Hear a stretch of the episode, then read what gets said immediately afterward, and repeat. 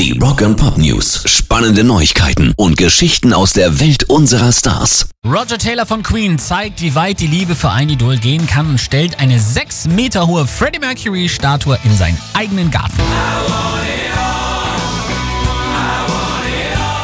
Bei der Bronzeskulptur handelt es sich um die Originalstatue, mit der zwölf Jahre lang für das Queen Musical We Will Rock You vor dem Londoner Dominion Theater geworben wurde. Nachdem das Musical 2014 endete, hat Taylor die Statue an sich genommen. Allerdings gibt es ein Problem. Sein Haus in der englischen Grafschaft Surrey liegt in einem Naturschutzgebiet und er braucht eine extra Genehmigung. Ob die erteilt wird, ist noch offen. Er ist aber guter Dinge und sagt, ich glaube, Freddy hätte das witzig gefunden.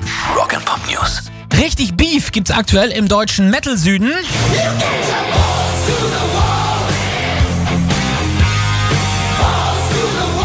Rocklegende Udo Dirkschneider ist stocksauer auf seinen ehemaligen Bandkollegen und sagt, Wolf Hoffmann hat Accept gestohlen. Es ist nur noch ein Kerl übrig, Wolf Hoffmann, das Accept zu nennen. Er hat meinen Namen gestohlen. Das ist eine lange Zeit her, 1981, als wir ein paar Papiere unterschreiben mussten. Ich war echt jung und dachte, ja, okay, ich unterschreibe meine Verträge.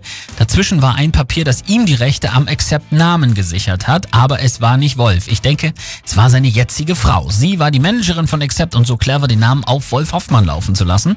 Und diese Sache macht mich immer noch wütend. Deshalb wird es niemals eine Reunion geben. Schade eigentlich. Pairs Rock and Pop News.